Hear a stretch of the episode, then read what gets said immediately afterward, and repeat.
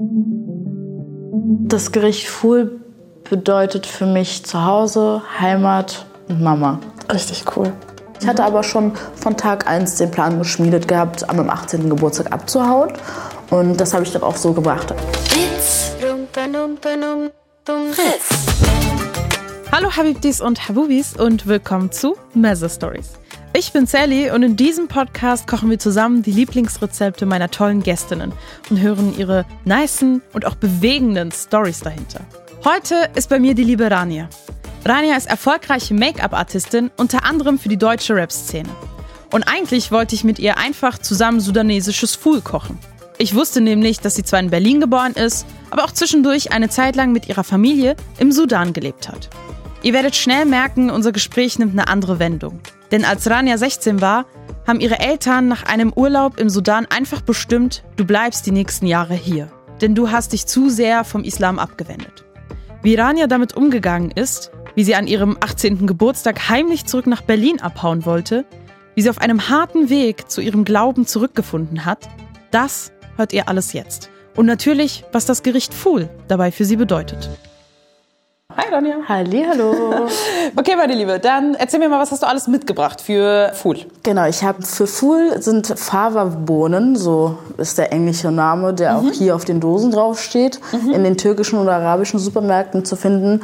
Dann habe ich die berühmt-berüchtigte Erdnussbuttersoße, beziehungsweise noch Erdnussbutter. Okay. Sudanesen lieben Erdnussbutter, das sieht man auch in jedem sudanesischen Imbiss hier in Berlin. Erdnussbutter Okay. darf nicht fehlen. Dann haben wir Schafskäse, der wird dann mit dem Fool serviert zusammen. Und die Zitronen sind dafür da, die Erdnussbuttersoße in Verbindung mit dem scharfen Gewürz aus Sudan in Verbindung zu bringen, die zu verbinden. Und das wird dann zu einer so einer scharfen Brühe. Shatta nennt man das. Shatter, stimmt, Shatter sagt mir auch was. Ja? Ich, für mich Shatter ist einfach nur scharf. Genau. Es bedeutet eigentlich auch nur scharf. Okay. Dann noch den, das Gewürz Kreuzkümmel. Das habe ich hier extra noch abgeholt von meiner Familie, weil die es direkt aus dem Sudan holen. Und meine Oma stampft die ganzen Gewürze. Und Geil. das gibt uns heute noch mal so ein bisschen Extra mehr. Kick. Genau. Okay, aber Erdnussbutter ist äh, krass, weil ich verbinde das immer so mit südostasiatischen Gerichten, wenn Ja, man so stimmt. Erdnusssoße macht oder so. Das stimmt. Vielleicht haben sie sich die Inspiration von dort geholt. Ich verstehe es nämlich bis heute auch noch nicht Aber so es ganz. ist Teil der sudanesischen... Tatsächlich ja. Crazy. Es wird super viel Erdnussbutter im Salat, Erdnussbutter in Nudeln, Erdnussbutter in das. Also Nudeln ist es jetzt was sehr Neues, aber Ja, ja. die machen das heutzutage so total. Vielleicht war es früher anders. Ich weiß es nicht, aber crazy. Okay, dann würde ich mal sagen, fangen wir an. Okay, also erstmal die Faberbohnen. Nehmen uns eine Dose, packen die in den Topf, verdünnen die mit Wasser, ganz wenig und zerstampfen sie dann mit einem Glas, mit einem ganz normalen Glas. Man kann alles zum Stampfen nehmen. Okay. Ich nehme das Glas. Hast du nicht Angst, dass es kaputt geht? Nee, da greift man von oben ran Und dann drückt das so dreht runter und dreht. Genau, dreht dabei. Okay. Ich mache das tatsächlich auch nur so, weil meine Mama das immer noch zu Hause so macht und ich weiß nicht, warum das so ist, aber wir probieren es mal aus. Spices vom Ja. Okay, brauchst du dafür einen anderen Teller oder? Ähm, ich würde das schon direkt im Topf machen. Ich habe hier einen Topf. ja. Das hört sich an wie so, kennst du diese, diese Kisten, wo dann so kleine Kügelchen drin sind? Du drehst sie und dann soll sich das wie Meer anhören? Das hört Ja. sich gerade so an. Warte, Hört sich das für dich wie mehr an? so ein bisschen, guck. Oder wie Regen. Ja, stimmt, Regen. Raindrops, ja. Sorry, ich war gerade voll im Alles gut. meiner Welt. Super. So, das reicht, oder? Ja, das reicht Okay, und jetzt stampfen? Noch nicht. Wir packen erstmal ein bisschen Wasser rein. Das ist tatsächlich auch nur nach Augenmaß. Ich mach mal einfach. Okay. Genau. Einfach so, dass sie so ein bisschen drin schwimmen. Aber also nicht so leicht, be leicht bedeckt sind. Genau, so leicht bedeckt Wasser. sind. Okay. So, Und dann stampfen. Genau. Darf ich das probieren? Natürlich. Weil ich habe das nie gemacht. Mit dem Glas schön oben anpacken. Also ich halte das Glas oben. Genau. Drückst und st- drehst. Und drehen. Genau. und das geht voll gut. sorgst dafür, dass es schon zu einer Paste wird, aber Mhm. einzelne, ja, große Teile können auch drinnen bleiben. Also es muss jetzt nicht komplett alles klein gemahlen werden. Aber du musst dafür einen krassen Bizeps haben, ne? Ja, stimmt. Hast du einen Brauchst großen du- Bizeps? Äh, mit der Zeit, also rechte Seite ist bis jetzt schon stabil. Linke Seite muss ich auf jeden Fall noch trainieren. Du musst ein bisschen mit linke Seite kommen. Ja, ich glaube auch. So, nicht von dem Aussehen beeindrucken lassen oder auch nicht, weil das sieht so ein bisschen ja, Matschepampe? Matschepampe aus, genau. Es wird gleich nochmal aufgekocht. Ja. Und wenn dann alles noch dazu kommt, dann sieht es auch ein bisschen besser aus. Okay. Und du erzählst ja, deine Mama ähm, stammt das dann auch so. Hat deine Mama, die das ähm, oft gemacht, als du a little child warst, ein Richtig. kleines Kind? Macht sie immer noch, sehr oft. Das ist einer meiner Lieblingsessen, wenn wir in den Sudan fliegen. Mhm. Das, also es ist das Basicste Basic, was es dort gibt. Das essen die Männer auf der Straße, die Bauarbeiter. Mhm. Das gibt's überall wie hier Döner tatsächlich. Und es ist ein sehr einfaches Gericht, aber ich liebe es, weil es so einfach ist. Und vor allem, meine Schwester war mal Vegetarierin, eine Mhm. Zeit lang. Und wusste dann immer nicht ganz so in der arabischen Küche, was sie dann Essen kann. essen so. kann, genau. Ja. Meine Mutter hat auch manchmal so Fleisch gemixt am Anfang, da wurde sie richtig skeptisch. und, äh, und dann hat sie tatsächlich nur noch so eine Sachen gegessen. Dann wusste sie Food oder Auberginensalat, Ja, da ist ja. dann sowas nicht drin oder gar nichts und dann hat sie immer das gegessen. Und das hat mich dann in der Zeit auch irgendwie geprägt und da habe ich auch so ein Verständnis dafür gekriegt, dass auch in meiner Küche nicht nur alles Fleisch, Fleisch, Fleisch ist. Ja. Genau. Fool ist tatsächlich das Gericht, was ich aus meiner Heimat mitgenommen habe, was ich jetzt heute zu Hause alleine in meiner Wohnung ohne meine Mama auch mir Ja, ja. selber noch koche. Also das ist mir noch erhalten geblieben, auch tatsächlich, weil es so einfach ist. Cool, cool. So, jetzt haben wir es gestampft und ab hier fangen wir dann an zu kochen. Okay. Dann gehen wir zum Herd. Genau, auf fünf. Fünf ist gut, oder? Fünf von Fünf zehn von- sind super. Oder von, neun, neun, glaub ich. Genau. Ist super. Dann warten wir, bis das ein bisschen bröckelt. Okay. Äh, bisschen bröckelt. Bröckelt, Bisschen brodelt. Äh, brodelt. Genau. Ich würde mir dann jetzt schon das vorbereiten, was aufs Fool raufkommt. Und das sind Tomaten und Mhm. Schafskäse. Und die müssen wir wahrscheinlich jetzt auch schnippeln. Genau. Okay. So klein wie möglich. Warte, wir können uns auch, ich kann ja noch ein zweites Messer und dann können wir uns. Ja, können wir zusammenschneiden.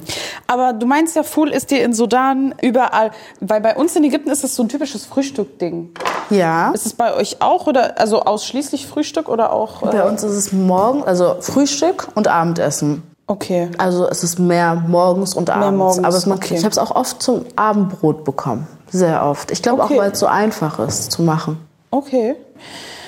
Und Fool hast du ja von deiner Mom und so. Gibt es andere Dinge aus der sudanesischen Küche und oder Kultur, die du auch von deiner Mom mitgenommen hast? Und du sagst ja auch, du machst es zu Hause für dich, auch ohne deine Mom. Gibt es auch Dinge, die du da mitgenommen hast und für dich da etabliert hast aus deiner Kindheit? Ja, eine Sache noch, das hat aber das ist kein Essen, also es hat nichts mit Essen zu tun, aber okay. das Bachur, also Weihrauch. Ah, ja, ja. Und äh, wir benutzen vor allem Sandelholz. Das ist so der Hauptduft, den du überall bei uns findest. Und das ist mein Lieblings. Also Sandelholz habe ich Bachur äh, massenweise zu Hause Okay. mit diesen elektronischen Dingern jetzt heutzutage, die man einfach in die Steckdose steckt. Ich glaube, ich mache das manchmal auch so ein bisschen, weil ich zu Hause vermisse. Und dann mache ich mir so Weihrauch zu Hause und dann äh, es fühlt sich gemütlich an. Ich habe so das Gefühl, ich bin wieder im Bauch meiner Mutter. Oh, wie. Ja. Warst du denn als Kind oft im Sudan? Ich war sehr oft im Sudan, jede Sommerferien. Also wirklich sechs Wochen komplett durch, noch nie irgendwo anders gesehen. Manchmal, als wir dann gemeckert haben, wir Kinder, und meinten, wir wollen auch mal woanders Urlaub machen, Nein. weil das ist ja kein Urlaub. Das ist kein Urlaub.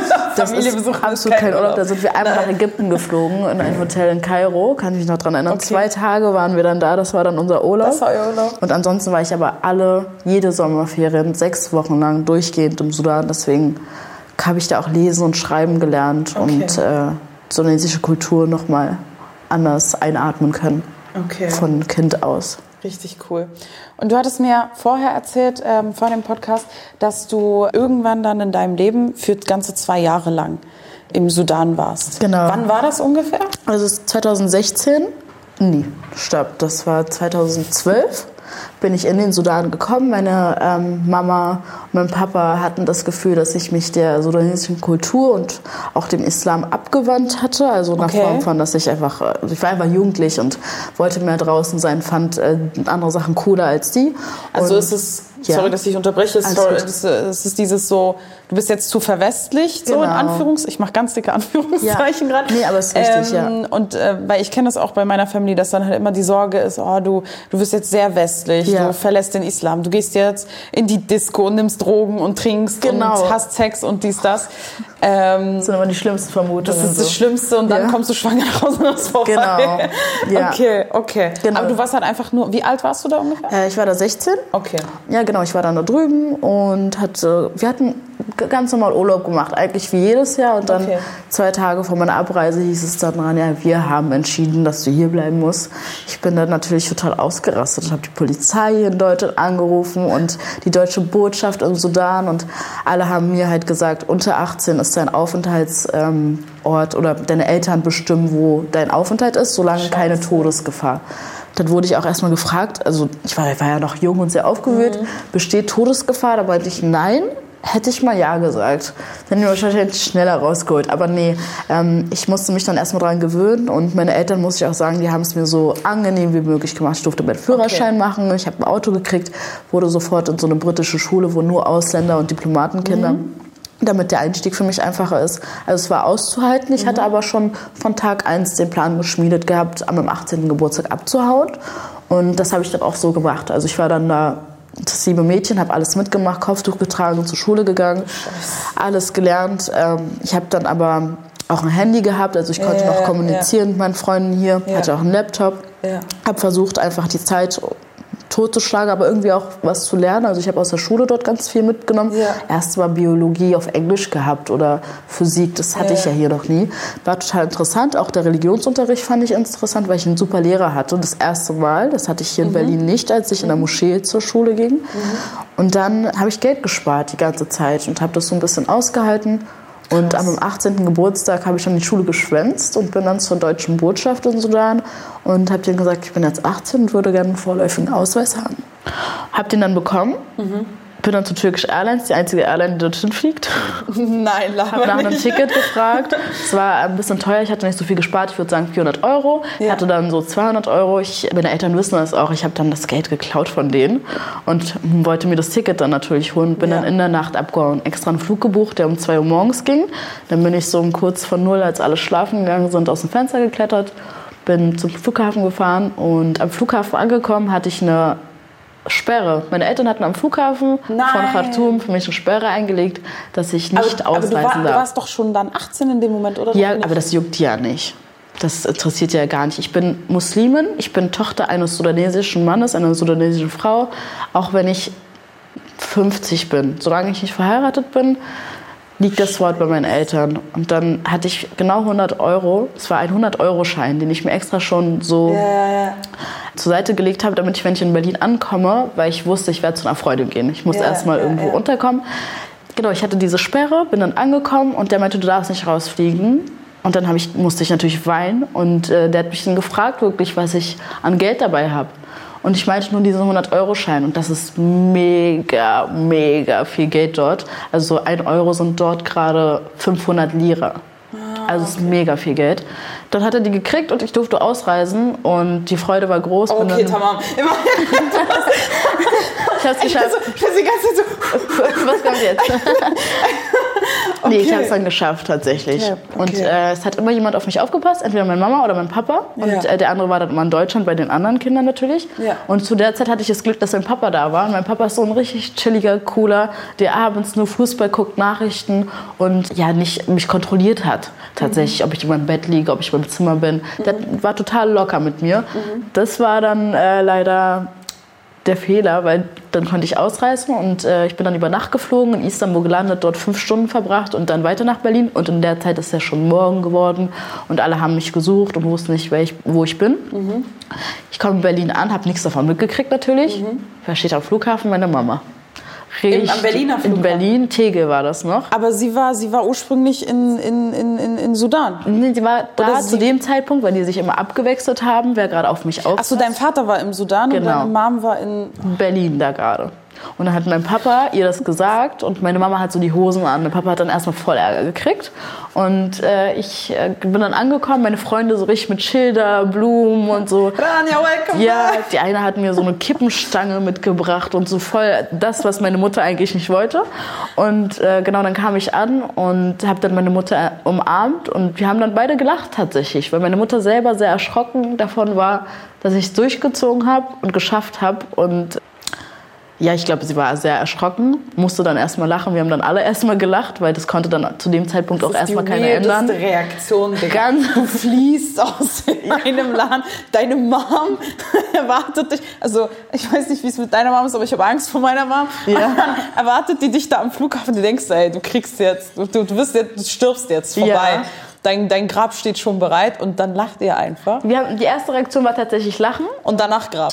Danach, danach war Grab auf jeden Fall, weil danach habe ich, ich konnte, durfte meinen Freunden kurz Hallo sagen und die, also die durften mich kurz empfangen. Durftest du die Stange behalten oder nicht? Äh, nee, die haben die versteckt dann auf jeden Fall, als sie meine Mutter gesehen haben. Mir ging es aber auch ganz schnell, dass dann meine Mutter gesagt hat, okay, du kommst jetzt mit nach Hause, yalla, albet, albet, Ja, ganz schnell ja. ab nach Hause.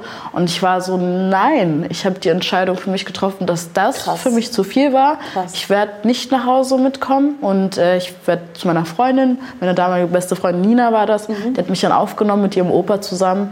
Super, super lieb und das war das Beste für mich, weil dann habe ich mich, dann kam dieser ganz normale Verlauf. Ich musste mich beim Jobcenter anmelden, gucken, dass ich wieder in die Schule reinkomme, dass ich alles wieder aufarbeite und äh, eine Wohnung finde, eine eigene. Und Ja. das war dann auch der Punkt, wo ich ausgezogen bin. Bei uns geht das ja gar nicht, Ja, ja, nur mit der Ehe. Und äh, ich habe dann so ein Ding gebrochen, glaube ich, in der Familie, weil meine Geschwister haben das alles so durchgezogen, alle vier. Ich bin die Einzige, die dann gesagt hat, ich möchte das nicht. Ja. Und dann gab es auch viel Stress. Also so, mein Bruder hat Druck gemacht, wenn wir dich da sehen oder da sehen. Und dritte war erstmal unschöne Zeit, das erste halbe Jahr. Aber danach habe ich auch angefangen, denen ein gutes Gefühl zu geben, indem ich die ganz oft besuchen gehe. Indem ich sage, okay, war scheiße, ich war enttäuscht, aber ich verzeihe euch. Und das ist jetzt alles okay. Krass. Und dann haben wir uns wieder alle angefreundet und dann war es okay. Ich höre mir bis heute, darf ich mir noch anhören, oder sagt meine Mama noch, bitte komm nach Hause, bitte komm nach Hause. Wenn du heiratest, dein Mann soll dich von zu Hause heiraten. Das äh, gibt ein gutes Bild und Ich glaube, so das weiter. ist vielleicht auch etwas, was sie nicht aufgeben wird, weil das ist so ein, so ein. Wunsch, ein innigster Wunsch, der hat auch sehr mit diesem schambehafteten Thema ist so, was sollen die Leute denken, wenn du Richtig. alleine wohnst, ne? Ja. Aber immerhin versteht ihr euch oder dass ihr, also so gut, dass ihr zumindest miteinander kommuniziert Ja. und zueinander gefunden habt. Ah, Das ist eine krasse Story. Also ich bin gerade richtig, gerade richtig bar. Ich dachte, mein Leben wäre. ich so nein, nein, Sally. Äh, nee, aber krass Respekt, dass du das durchgezogen hast und mir tut es auch voll leid, dass du da zwei Jahre lang quasi das mitgemacht hast und darauf nur auf diesen einen Tag gewartet hast. Und Gott sei Dank äh, hat sich der sudanesische, also äh, Props an äh, Geld und am sudanesischen Flugmitarbeiter, Mitarbeiter, Oder? Äh, dass der sich hat bestechen lassen. Der wurde gekündigt danach. Das habe ich dann noch Ähm, rausgefunden. Und äh, Wir ja, machen Dua für ihn, bitte wir machen. Dua. Ja, auf jeden Fall alle einmal Dua machen für den Flughafenmitarbeiter, der das Möge Leben Gott der ihn segnen. jungen Frau gerettet hat. Er hat mein Leben Ja. gerettet Ja, tatsächlich. so. Hätte er es nicht gemacht, dann hätte mich die Polizei zu meinem Papa nach Hause Und dann wäre dann wär richtig Drama. Katastrophe wäre dann. zu- Zuerst hättet ihr vielleicht gelacht. Ja. ja, Katastrophe gewesen. stimmt. Und dann wüssten die auch, dass ich sowas überhaupt im Kopf hatte. Ich muss ja auch die ganze Zeit Ja, so dann tun. hätten die das vielleicht. Dann wäre wär nur noch der Schiffsweg oder so, Ja, weiß ja, ich ja, nicht. ja. Mit Büsten. Ah, krass.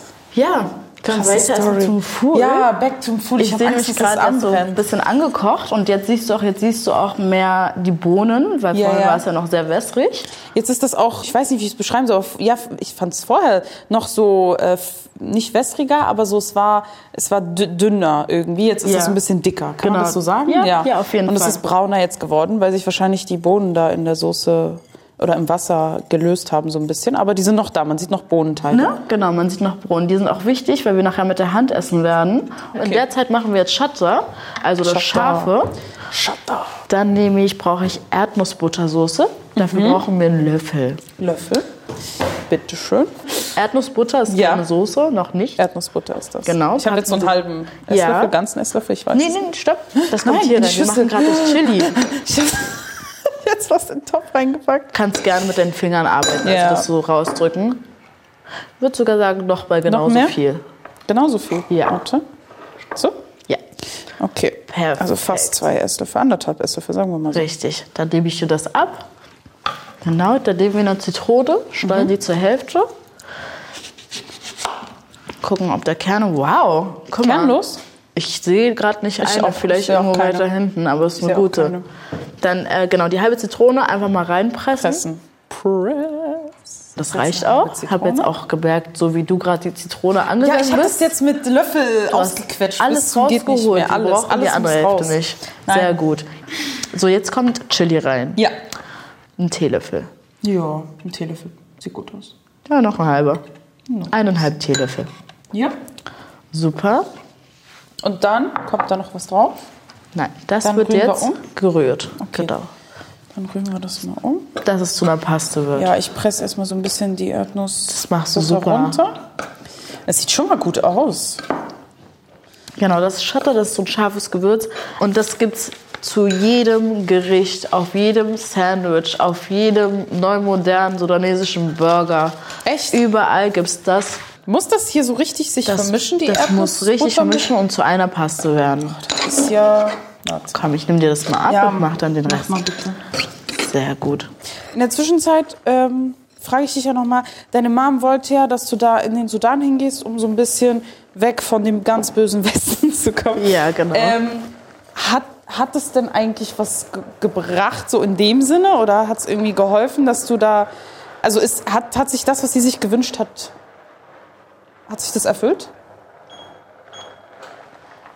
Ich würde sagen, ja und nein. Also ich habe ähm, in meinem Leben, ich bin total, ich, ein bisschen bipolar auch und ich bin sehr extrovertiert. Und äh, ich habe viele Sachen ausprobiert und ich muss ehrlich sagen, dass ich manchmal Momente hatte der Rebellion, wo ich gesagt habe, okay, ich will das gar nicht. Äh, die haben mir das total falsch ermittelt. Ich will das gar nicht in mir tragen, ich will das auch gar nicht weitertragen.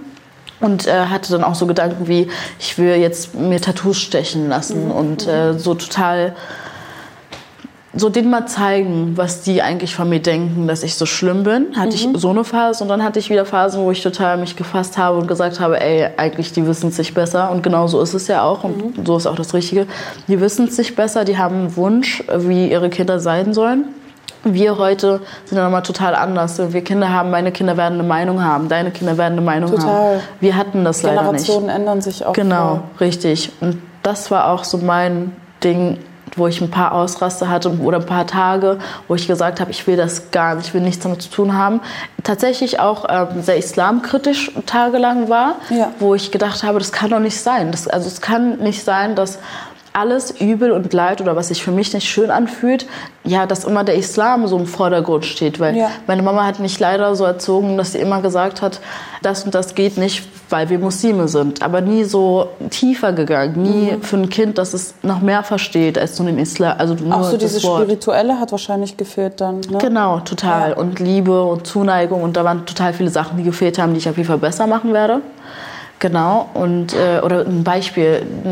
Warum darf dein, mein Bruder woanders übernachten? Und ich nicht. Ja, Genau, ja. er ist ein Junge und äh, aber nie so richtig erklärt, was da eigentlich dahinter steckt. Und auch dieses, ja, ich mache mir nur Sorgen um dich. Ein Kind versteht das nicht. Versteht es nicht. Absolut versteht nur die. Ungerechtigkeit quasi. Genau. Aber dementsprechend kann ich auch, ich kann voll verstehen, dass du diese verschiedenen Phasen hattest, weil auf der einen Seite hast du halt diese Rebellion, weil du halt einfach, du wirst halt in deiner Freiheit irgendwo eingeschränkt und du Mhm. hast halt, du möchtest das nicht und ich denke, das betrifft jedermann viele. und viele Jugendliche, unabhängig davon, wo man herkommt oder welche, welche Backgrounds man hat.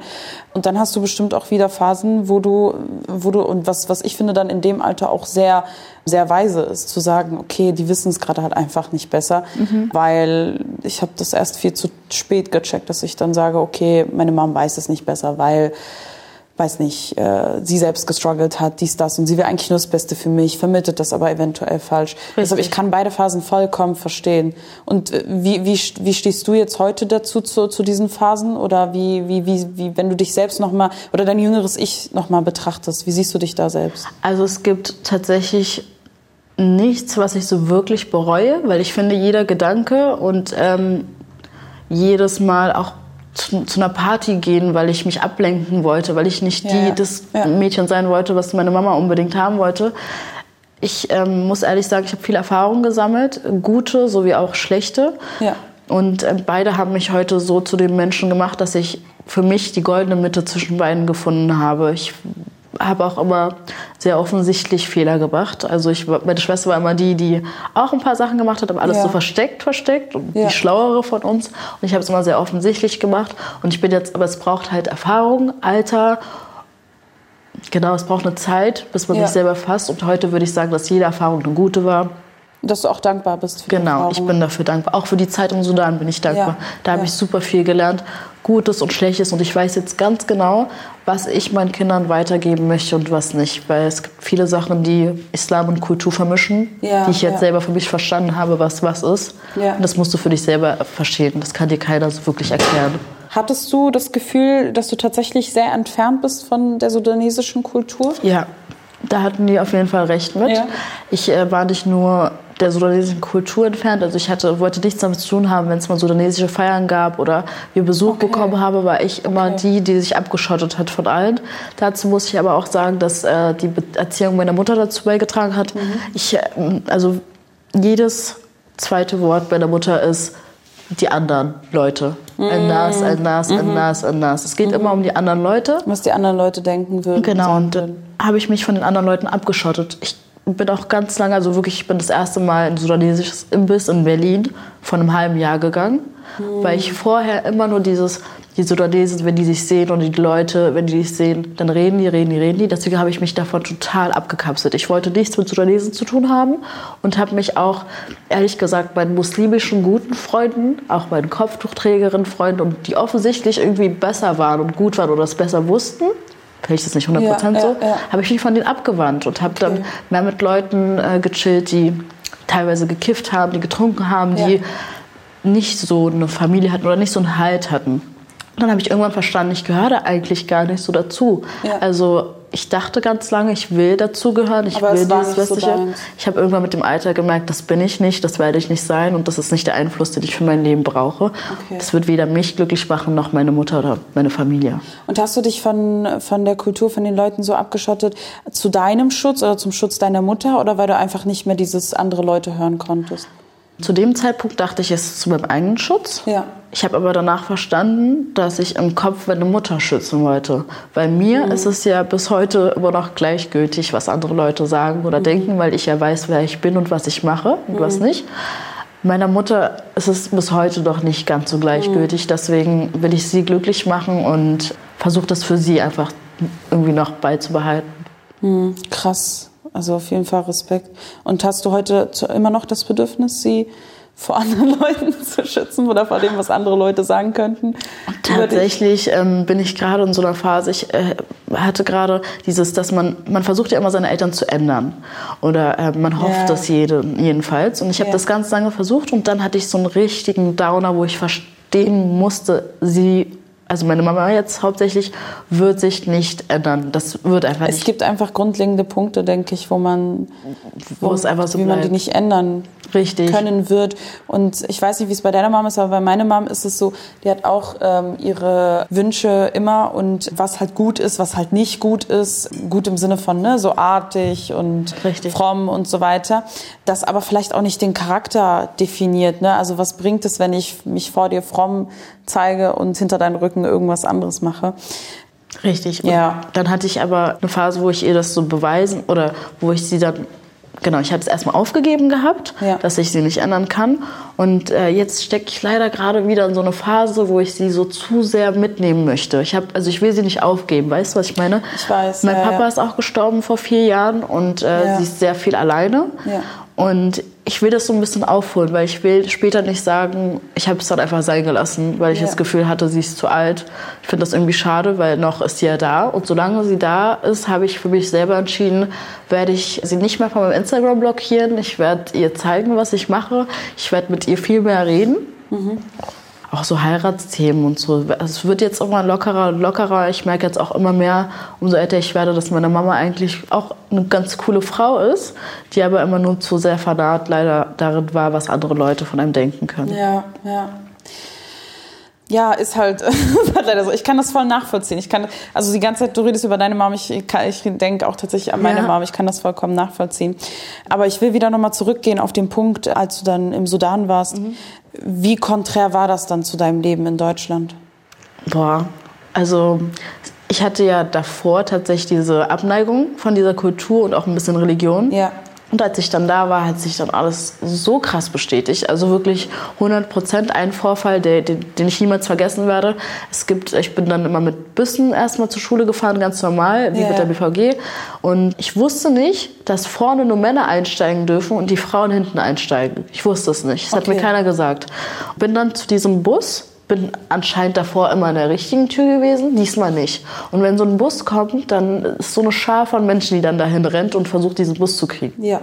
Ich renne dahin mit, also komplett verhüllt, Mhm. in einem schwarzen Kleid, mit Kopftuch und renne dann mit meinem Täschchen da an, zur Tür, Mhm. will da reinlaufen und werde dann komplett begrapscht. Also wirklich unten, vorne, hinten und vorne an meinen Brust, an meiner Brust. Scheiße. Wurde ich dann begrapscht. Ich, ich habe geschrien und bin dann raus und dann hat ein Mann zu mir gesagt, das passiert, wenn du zur falschen Tür kommst. Und dann fuck? war ich total, also ich bin dann wieder raus natürlich, stand dann auf der Straße, habe geheult. Es hat auch keinen gejuckt so irgendwie. Ich saß dann einfach kurz auf dem Boden und das Erste, was ich gemacht habe, habe meine Mama angerufen und habe meiner Mama erzählt, was passiert ist. Und ihre erste Frage war, was hast du an? Ich habe darauf geantwortet, ich habe dieses lange schwarze Kleid an, was bis zum fucking Boden Ja, geht ja, und ein ja. Kopftuch und bin nicht geschminkt, gar nichts, also nichts. Bin einfach die falsche Tür. Und dann meinte sie, hättest du besser, jetzt weißt du ja Bescheid. Jetzt weißt du ja Bescheid. Und diese Reaktion ist nicht die Reaktion, die du von deiner Mama erhoffst. Nein, und dann du hoffst, dass deine Mama dich supportet. Richtig, und zu dem Zeitpunkt war sie auch in Deutschland und irgendwie hatte ich dann auch Angst, den anderen das zu erzählen. Das ist wie, dass dann die Eltern sagen, weil das so ein Schamding ist, dass sie das nicht wahrhaben wollen oder so runterspielen. Verdrängen einfach. Soll, Genau. soll kein Thema sein. Genau, das soll einfach. kein Ja, ja. Thema sein. Und das Gefühl hat mir meine Mama vermittelt. Deswegen habe ich mit keinem anderen mehr darüber geredet, Scheiße. sondern habe dann einfach wirklich aufgepasst, dass ich in den richtigen Bus steige. Oder einmal war ich auf dem Markt, mein Kopftuch. Kopftuch wird nicht ganz festgebunden, wenn du Ja, keine Hijabi bist, sondern einfach nur auf den Kopf gelegt. Ja. Das Kopftuch ist mir runtergefallen. Also es lag dann auf meinem Dutt, den ich tief getragen hatte. Ja. Und ich habe dann auf dem Markt einen Tritt von hinten bekommen und lag dann auf dem Boden. Drehe mich um und sehe, dass es das Militär ist mit Waffen. Aber das war nicht das also Militär. Wir hatten da eine Scharia-Polizei, die extra nur auf den Straßen ist, um zu gucken, ob die Frauen ihr Kopftuch richtig tragen, Musik hören, mit Männern unterwegs sind und äh, nicht verheiratet sind und solche Sachen. Ja. Und dann, mein Papa hat immer zu mir gesagt, wenn irgendwas mal passiert mit der Polizei, rede auf Englisch, du kannst kein Arabisch, zeig denen deinen deutschen Pass. In dem Fall konnte ich das nicht, hatte aber doch so, so äh, meine Krankenkasskarte. Und dann habe ich ihnen gezeigt und meinte, I don't speak Arabic, uh, I'm just a tourist. Dann haben die meinen Namen gelesen, Rani, Awad, Mohammed, Ja, ciao, Ahmed, das ist. Arabisch. Das ist Arabisch. Dann waren die so, da haben die mit mir auch sofort auf Arabisch geredet und dann haben Ja. die direkt gesagt, du bist Tochter eines muslimischen Mannes, du trägst das und so und wir nehmen dich jetzt mit, ein Mann muss dich abholen. Und zu dem Zeitpunkt war meine Mama in ähm, Sudan und mein Papa in Deutschland, Mhm. also musste mein Onkel dritten Grades, der, der gerade Zeit hatte, also es musste ein Mann mich abholen. Das waren dann zwei Dinge, die total bestätigt haben, was ich vom, von dieser Kultur von Frauenrecht und auch Islam gehalten habe zu diesem Zeitpunkt. Das hat sich 100% vers- bestätigt. Und verstärkt dann einfach bestimmte Dinge. Total. Und der Hass wurde immer mehr, immer mehr. Klar, weil du Das dann damit verbindest und du hättest, ich nehme mal an, so hättest du jetzt irgendwie nochmal einen Halt bekommen, hätte dir irgendwer, muss jetzt nicht deine Mom sein, aber wäre jetzt irgendwer da für dich gewesen und hätte dich da irgendwie supporten können oder Mhm. so, dann hättest du vielleicht einen Funken Hoffnung bekommen. Aber wenn alles so scheiße läuft, Ja. hätte in deiner Situation ich auch gedacht, ey Leute, was läuft hier falsch? Mhm. Aber gab es denn ähm, im Vergleich dazu positive Erfahrungen, die du machen konntest?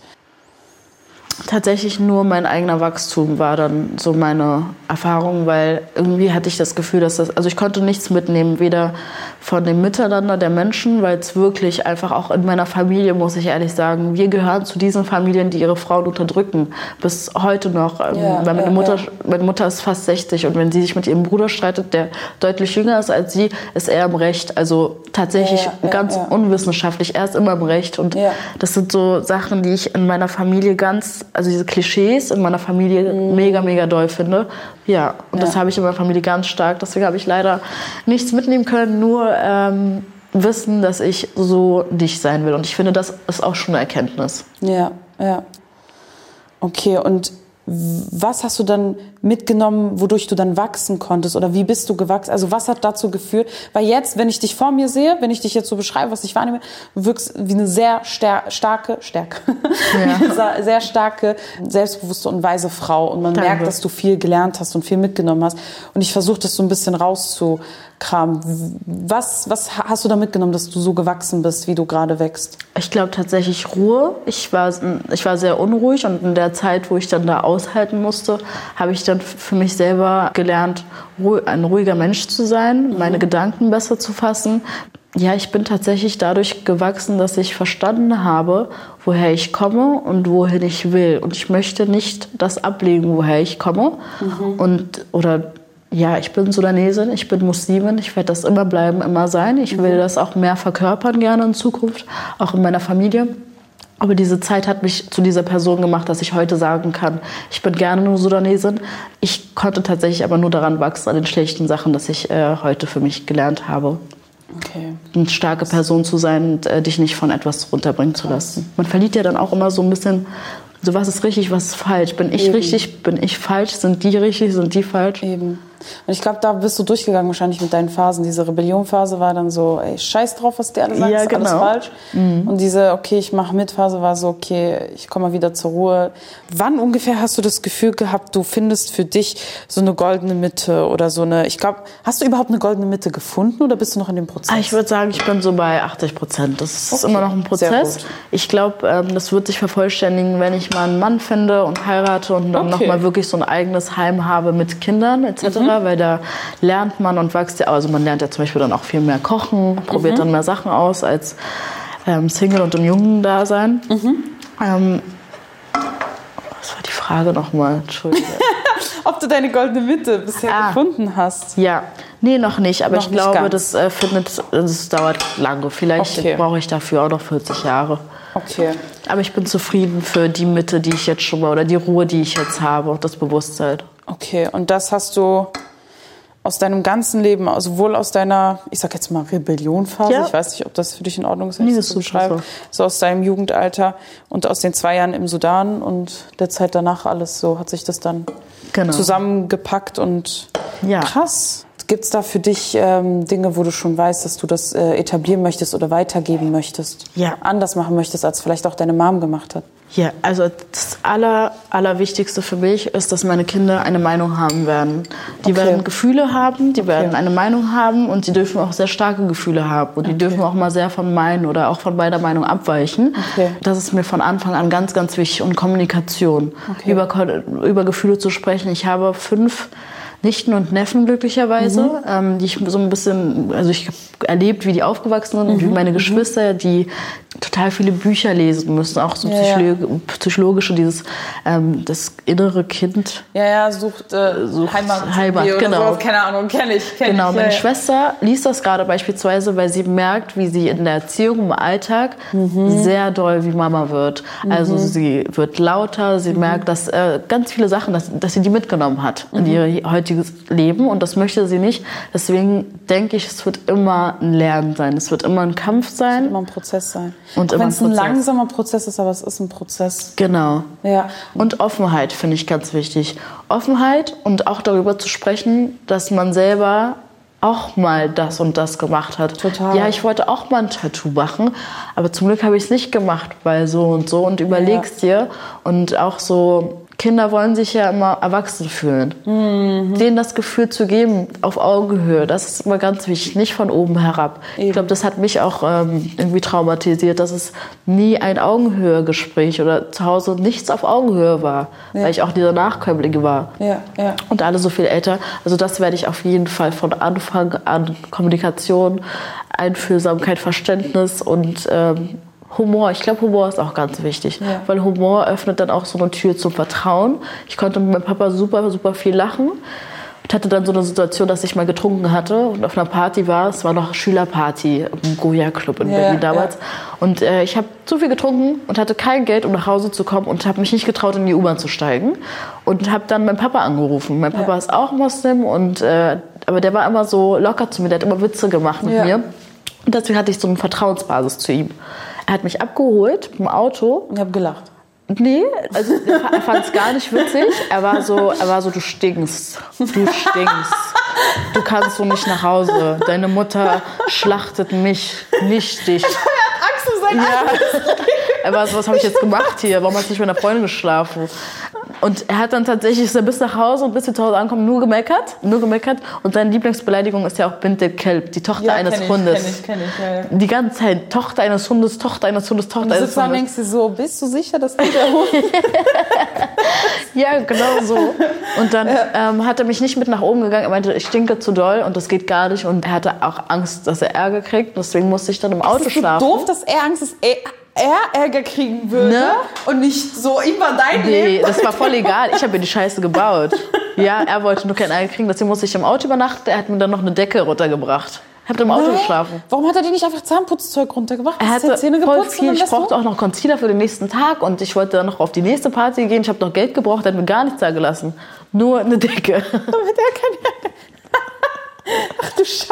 Nee, da war ich noch sehr jung. Scheiße. Aber das ist so ein sympathisches, eine Ja. sympathische Erinnerung, die ich an Papa habe. Und ich möchte auch, dass meine Kinder, wenn die mal Scheiße bauen oder wenn die mal irgendwie, dass die mich anrufen können, auch mit Jungs. Mhm. Das ist ja, ich merke, meine Nichte ist neun. Und ich merke schon, wie die Pubertät losgeht. Ja, also ja, so ganz langsam. Ja. Und das ist super wichtig, Ich sie glaube, das geht ernst zu schnell. Meine nehmen. Schwester ist elf und ich habe das Gefühl, Sie ist schon drin, ne? sie, ist so, sie redet nur noch über Geschlecht. Ja.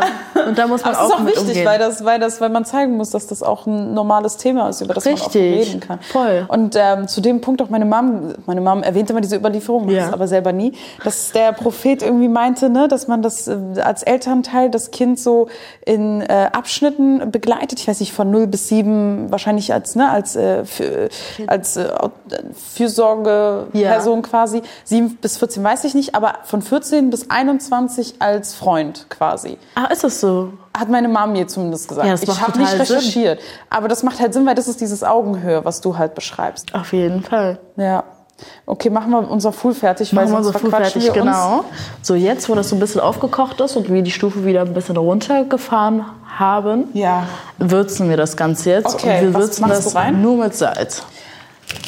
So ein bisschen Salz rein. Ich mache jetzt nicht so viel tatsächlich, wegen dir. Nee, nee, mach, mach. Nee, ich so möchte, dass es dir schmeckt, weil die Leute können ja nach ihrem Salzempfinden selber dann Okay. entscheiden, wie viel sie reinmachen. Okay, das Aber ist voll lieb von dir.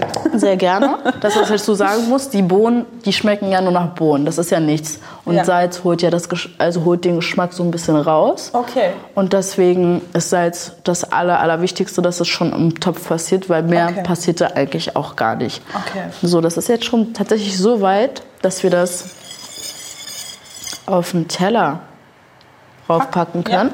Ja.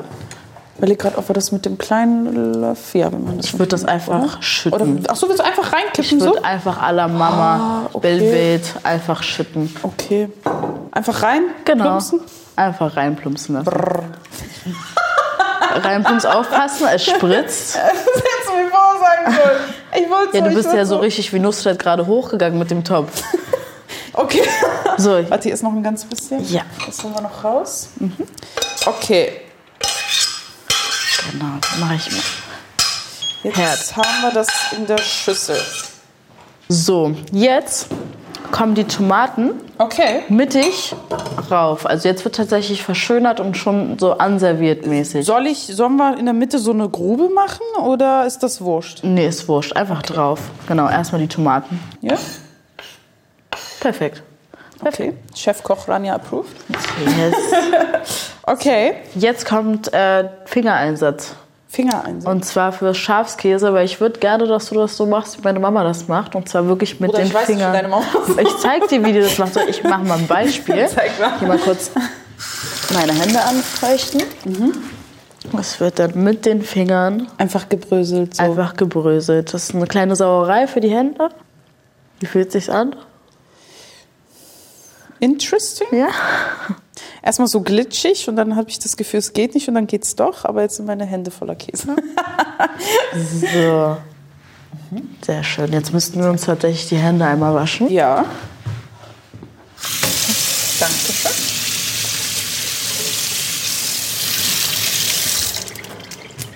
Dann kommen jetzt die Kümmel, die Kreuzkümmel, die einfach rüberstreuen und auch gerne hier über den Fuhl, also nicht Einfach nur den drauf so. Genau, überall so ein bisschen. Das gibt eine Note. Ja, genau so. Das reicht schon. Okay. Perfekt. Super. Dann kommt jetzt das Olivenöl. Olivenöl beste. Das wird, ich mache das mal auf. Das wird dann einfach drumherum geschüttet und obendrauf. Du sagst dann Stopp, bitte. Genau, also obendrauf schon auch. Ja, ja. Perfekt. Reicht das? Ja, stopp, das reicht. Das sieht so gut aus. Okay, wir hatten ja jetzt hier gerade das Scharfe schon fertig gemacht. Schatta. Das ist jetzt auch komplett fertig. Das ist jetzt zu einer Paste geworden, zu einer scharfen Erdnussbutterpaste. Ja, okay. So, dann stellen wir das auch zur Seite. Okay. Und das ist das fertige Gericht. Ja. Das isst man dann mit der Hand mit arabischem Brot vom arabischen oder türkischen Arabisches Supermarkt. Ladenbrot? Genau. Und damit greifst du dir dann einfach was weg. Ja, ich nehme mir auch ein Stück. Und ich mache das halt immer so, dass ich so ein kleines Schiffchen bilde. Ja, gut. Und dann so rein, rein dippe. Gut. Warte, kriege ich das eigentlich nicht? Ich brauche kleiner. Genau, und nimm dir schön auch so vom Käse, Olivenöl und dass du von allem einmal was hast. Man, man Oder mischt dippst es du nie das zusammen, man dippt es immer so. Also ich zeige jetzt mal genau, wie, man, Okay, wie das so ein sudanesischer Bauarbeiter gerade macht. Der holt sich diese Schüssel mit seinen Jungs, Ja. greift dann rein, holt sich ein Stück Brot. Ja. So, ich Okay. habe jetzt auch ein bisschen übertrieben. Dann dippe ich hier in dieses Scharfe rein Ja. Und dann rein. und dann rein. Okay, dann machen wir das auch. Mm. Mhm. Das ist gut. Okay, so mache ich Full ab jetzt auch. Also du hast mich überzeugt. Ab jetzt gibt es bei mir wieder Full. Freut mich, freut mich sehr. Du bist immer herzlich eingeladen. Gerne. Du ebenso, aber ich kann mir kein Ja, alles gut, deine Anwesenheit reicht mir schon. Oh. Und die Gespräche mit dir. Ja, Ja, dann würde ich sagen, kommen wir zu einem Ende. Ähm, ist auf jeden Fall richtig lecker. Ich werde das, äh, du musst mir auf jeden Fall das Rezept nochmal mitgeben, schriftlich, dass ich das dann zu Hause machen kann. Das war auf jeden Fall richtig cool. Sehr gerne. Und ich bin dir auch dankbar für dein, für, für das Gespräch und deine Offenheit. Das war, also ich habe sehr viel mitgenommen und fand das Gespräch sehr angenehm. Das Und ich hoffe, mich. Das hast, empfindest du auch. so. ja, total. Ich fand es total angenehm. Und es ist auch wichtig, darüber zu sprechen. Total. Und äh, mit Leuten, die wahrscheinlich auch ähnliche Struggles haben. Es gibt super viele von uns. Ja, und ich denke, da können wahrscheinlich einige ähm, was mitnehmen und äh, aus deiner Erfahrung auf jeden Fall was lernen. Ranias Frührezept und auch alle anderen Rezepte von unserem Podcast findet ihr wie immer auf jeden Fall zum Anschauen und Nachkochen auf unserem Instagram-Channel messe-stories. Mehr von der tollen Rania gibt es übrigens auf ihrem eigenen Insta, Wildes Rania. Zum Schluss noch ein Podcast-Tipp passend dazu. Dieser Struggle mit den Idealen der eigenen Familie, das Thema Feiern gehen, daten, um damit auch gegen die eigenen Eltern zu rebellieren, das hat auch Sängerin Elif lange beschäftigt. Irgendwann hatte sie das Gefühl, ein Doppelleben zu führen. Und darüber spricht sie im Podcast Tabulos mit Claudia Kamit ganz offen. Das Interview ist zwar schon ein bisschen älter, aber trotzdem immer noch echt hörenswert. Tabulos hört ihr, genauso wie Messe Stories, in der ARD-Audiothek und überall, wo es Podcasts gibt. Die Folge mit Elif haben wir euch in der Beschreibung verlinkt. Ein großes Dankeschön geht noch an alle, die an dieser Folge beteiligt waren. Nämlich Gelavish Sakeri für die Redaktion, Florian Liewald für Aufnahme und Mixing, Jelena Kitanovic für die Musik, Mirza Odabasche für die Fotos und Videos und Refia Elek und Daniel Hirsch für die Projektleitung und Produktion. Wir hören uns auf jeden Fall nächste Woche wieder mit einer neuen coolen Folge. Ich bin Sally und das war Messe Stories. Ma salama! It's Fritz.